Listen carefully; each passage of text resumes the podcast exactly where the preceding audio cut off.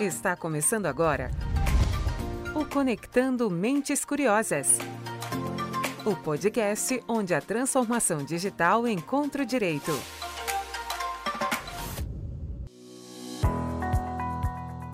No ar, mais um Conectando Mentes Curiosas, o seu podcast sobre tecnologia, inovação e direito. A nossa conversa desse episódio traz um tema que envolve a nossa forma digital de viver hoje. Quer ver só uma provocação? E se as suas redes sociais fossem herdadas por familiares? Como você se sentiria com isso? Nunca tinha parado para pensar? Nunca tinha parado para pensar? Aposto. Pois é por essa razão que a gente trouxe aqui duas convidadas especialistas no tema que vão trazer um estudo de caso para vocês. A minha primeira convidada de hoje é uma estreante aqui no podcast. Ela é mestre em Direito Civil, com grande foco em Direito Societário e Sucessões. Aqui no PG, ela protege os CPFs por trás dos CNPJs. Seja muito bem-vinda ao podcast, Adriana Caldeira. Boa tarde, pessoal. Obrigada, obrigada aí, Silvia, obrigada, Rosana, por me acompanhar. Amanhã eu completo um ano aqui no PG e fico muito feliz em fechar esse ciclo aí, participando desse episódio.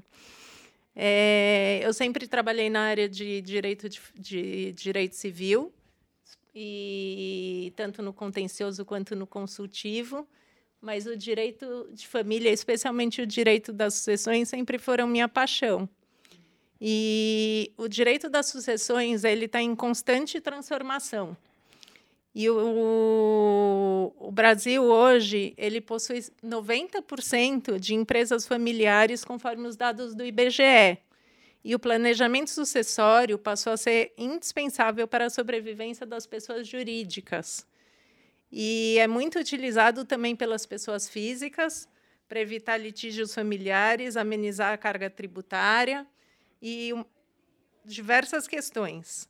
Por conta da pandemia, o percentual de testamentos aumentou 41% em um ano.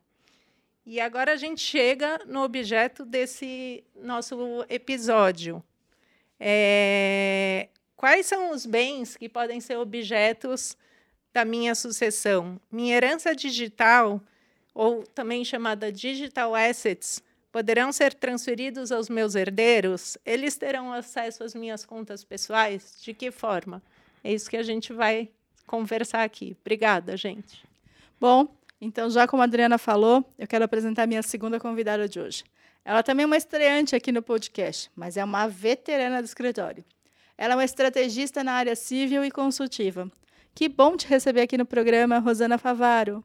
É, eu que agradeço o convite. Na verdade, é uma honra estar aqui e espero contribuir, que é um tema bastante incipiente. E a questão agora é a é construção jurisprudencial, porque ainda são poucos os casos e muitas dúvidas. Perfeito. Então, como vocês já adiantaram, a gente vai trazer aqui três casos, três estudos de caso de como a herança digital vem sendo tratada pelo judiciário. Eu li os arquivos que vocês me mandaram e confesso que eu fiquei bastante interessada na forma como eles foram conduzidos pelo judiciário. O primeiro acórdão que vocês trazem é sobre um pedido da família para desbloqueio de senha do uso do telefone celular e do notebook de uma pessoa falecida. Tal pedido foi indeferido, certo? Por que, que isso aconteceu, Adriana, na opinião de vocês? Então, primeiro acho que é importante a gente falar que, na verdade, como até a Rosana já comentou, né? A matéria é extremamente nova e não tem no Brasil ainda uma legislação específica sobre esse tema. Esse caso em questão é, é bem interessante porque é, o falecido ele deixou um aparelho celular e um notebook é, e a autora da ação, que era herdeira, né, ela solicitou uma ordem judicial para desbloquear esses aparelhos. Ela alega que ela queria usufruir do, dos respectivos aparelhos, né? E daí a decisão, na verdade, ela trouxe primeiro a questão da Lei Geral de Proteção de Dados, né? Então, porque na verdade o que está lá, é, as contas, os e-mails, né? Eles estão todos vinculados ao direito da personalidade.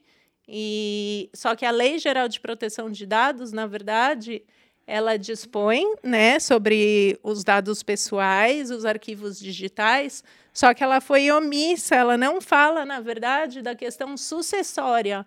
Então, o que vai acontecer com esses dados no momento do falecimento? Né? Nesse caso específico, é, foi considerado, na verdade, que é, ao, que é um dos pontos que é bastante debatido, o direito da privacidade. Então, que, na verdade, os arquivos que, que estão lá no, no notebook, no celular, eles são arquivos inerentes ao direito da privacidade e da personalidade e que eles não poderiam ser objetos de transmissão, exceto se fosse comprovado algum caráter patrimonial, que no caso concreto os desembargadores entenderam lá por unanimidade que não tinha caráter patrimonial atrelado, né? Foi um caso pontual, porque até na verdade é, esses bens não tinham sido arrolados no inventário, então tinham circunstâncias específicas que eles entenderam, mas não o caráter patrimonial necessariamente o que eu entendi do notebook e do celular é do, dos itens contidos no notebook e no celular. Esses itens que ela teria que ter demonstrado um caráter patrimonial. É, pelo que eu, eu achei interessante, que o argumento do juiz é que, é, embora ela tenha pedido acesso à senha com a justificativa do uso do dispositivo físico, é, o juiz entendeu que, na verdade, ela queria o acesso aos ativos que estavam dentro do, dentro do computador e do celular. Ao conteúdo, né? Ao conteúdo. E talvez ali, né, como é família, talvez até tivesse alguma coisa que de fato ela precisasse, mas como aquilo não tem nenhum nenhuma uma express, um, expressão de quem deixou, para quem ele deixaria, quem poderia ter acesso àquele conteúdo, o juiz entendeu que era morreu com a pessoa, é isso? É, é porque na verdade é um direito personalíssimo, né? O que transmissível. Isso, que ele, ele não faz, porque na verdade a herança é, ela é caracterizada também pela transmissão dos bens de caráter patrimonial. E ali, naquele caso concreto, os arquivos, as contas de e-mail, eles são considerados direito personalíssimo, exceto quando você demonstrar que é, existe, né? Óbvio que tem sempre tem situações é, excepcionais, mas que tem um caráter patrimonial atrelado, que nesse caso concreto ela não, não foi não demonstrou. Na verdade, ela teria que demonstrar que aquele conteúdo teria eventual é, caráter patrimonial, o que ela não comprovou e por isso o tribunal acabou é, negando né, provimento ao, ao recurso dela. Né? É, então aí eu teria que dizer assim, olha, eu deixo meu computador para esta pessoa, deixo meu celular para aquela pessoa, para ela ter o direito ao acesso ao que tem dentro? Mais ou menos. Porque daí a gente não está aqui, na verdade, é o que a gente chama de herança digital, não é o bem físico. Né? Então, o que é chamado de herança digital, na verdade, antigamente, o que, que a gente transmitia por herança?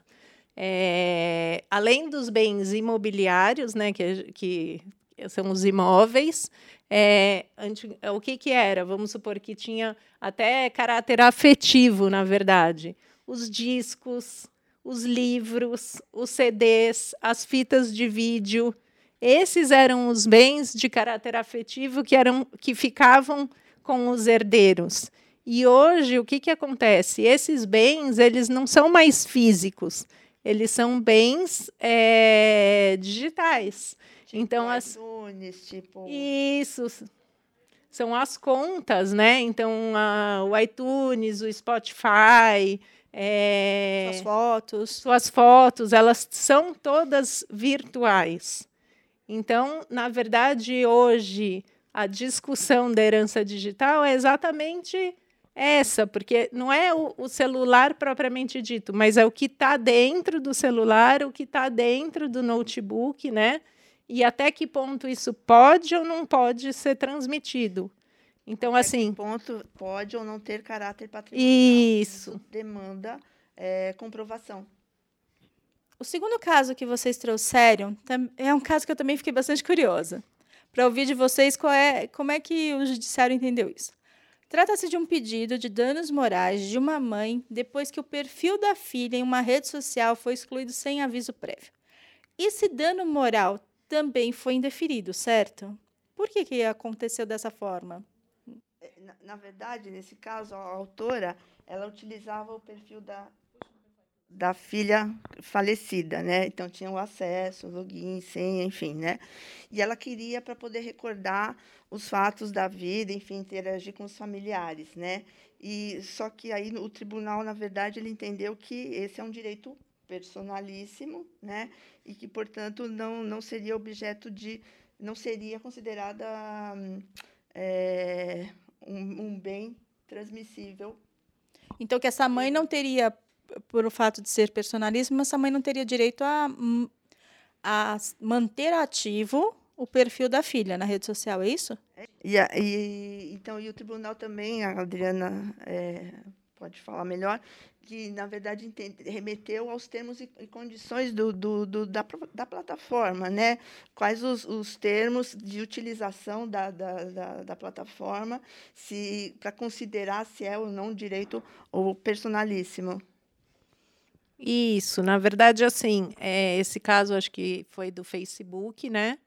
Então, a, a mãe tinha a senha, a filha faleceu e ela permaneceu usando a conta. De repente, a conta foi encerrada.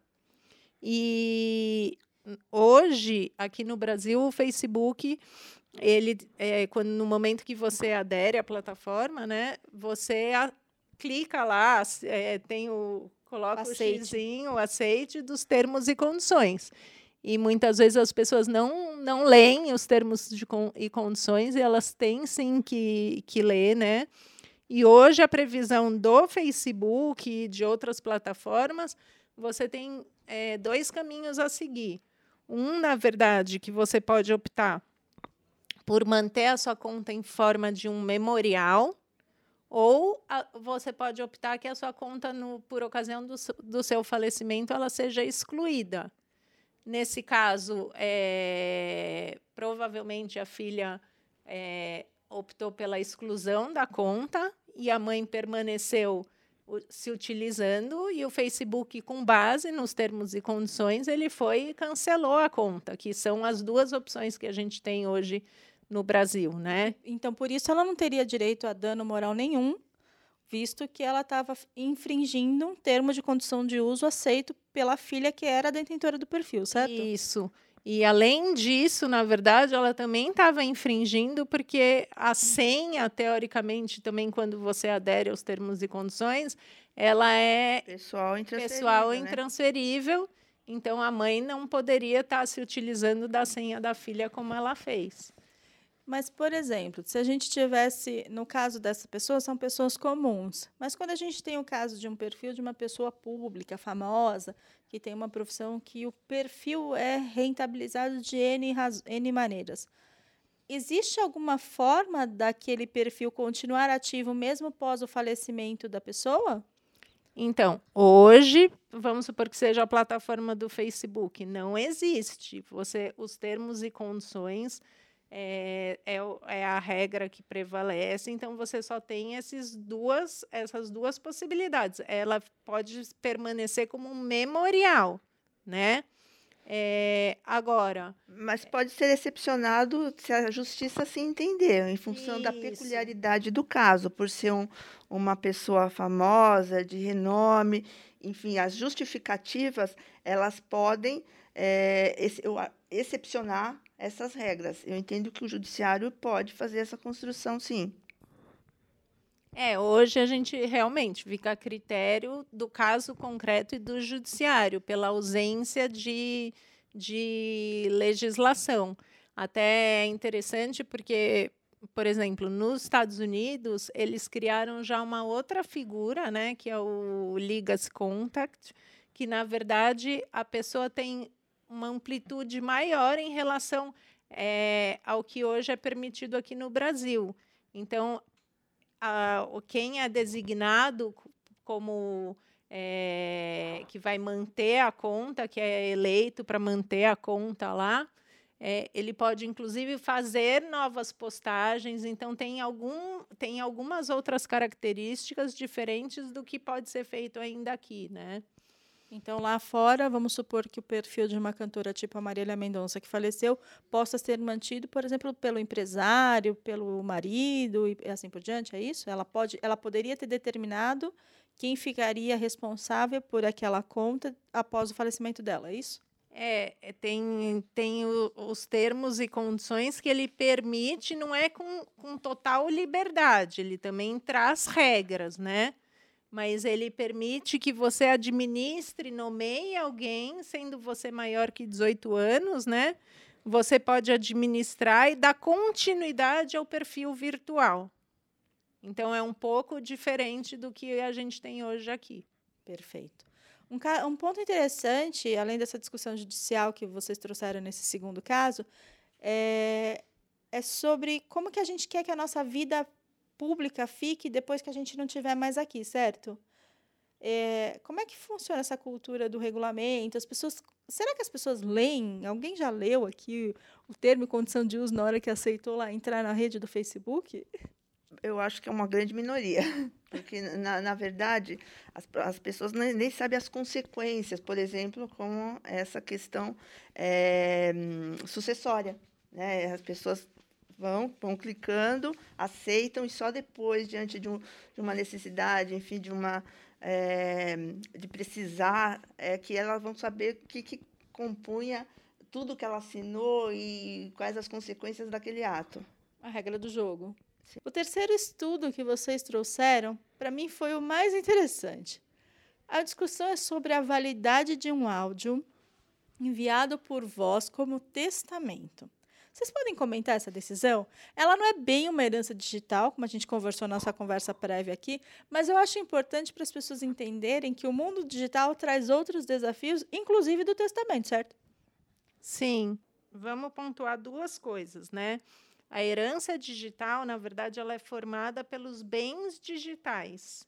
Então, isso que é importante. E hoje, assim, o que acho que vale a pena a gente mencionar aqui, né?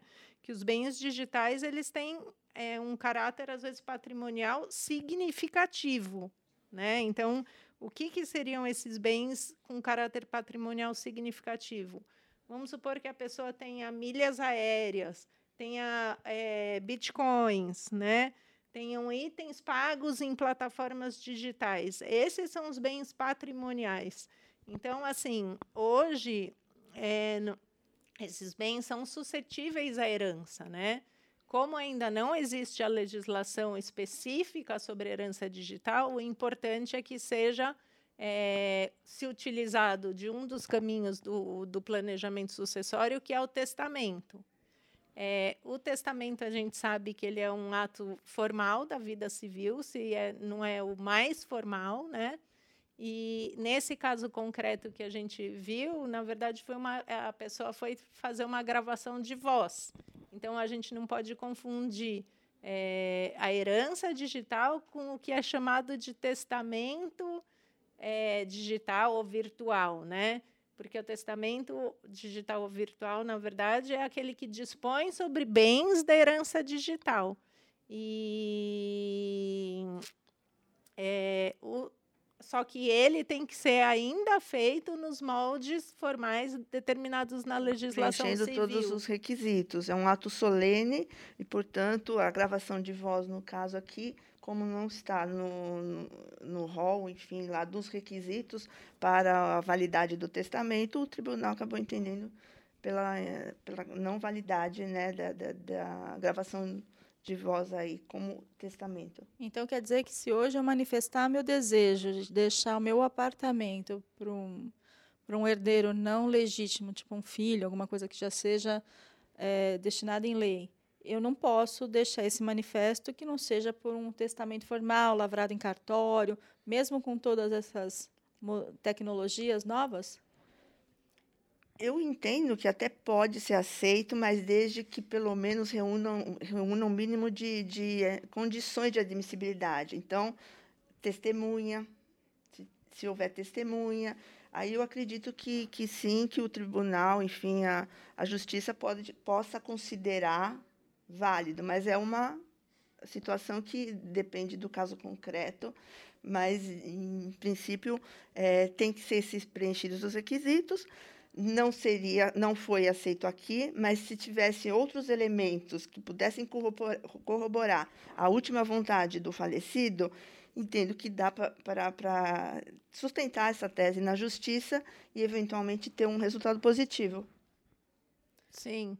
É, acho que assim o caminho é de fato, né? É, é cada vez mais a gente é, permitir que o testamento ele não, não, seja seja adotado de uma forma virtual ou seja adotado mas desde, como a Rosana falou, desde que respeitados algumas características formais, porque, na verdade, o que você precisa sempre avaliar né, é, é se a pessoa estava lúcida, é, se não tinha nenhum critério, nada que configurasse coação. eventualmente uma coação.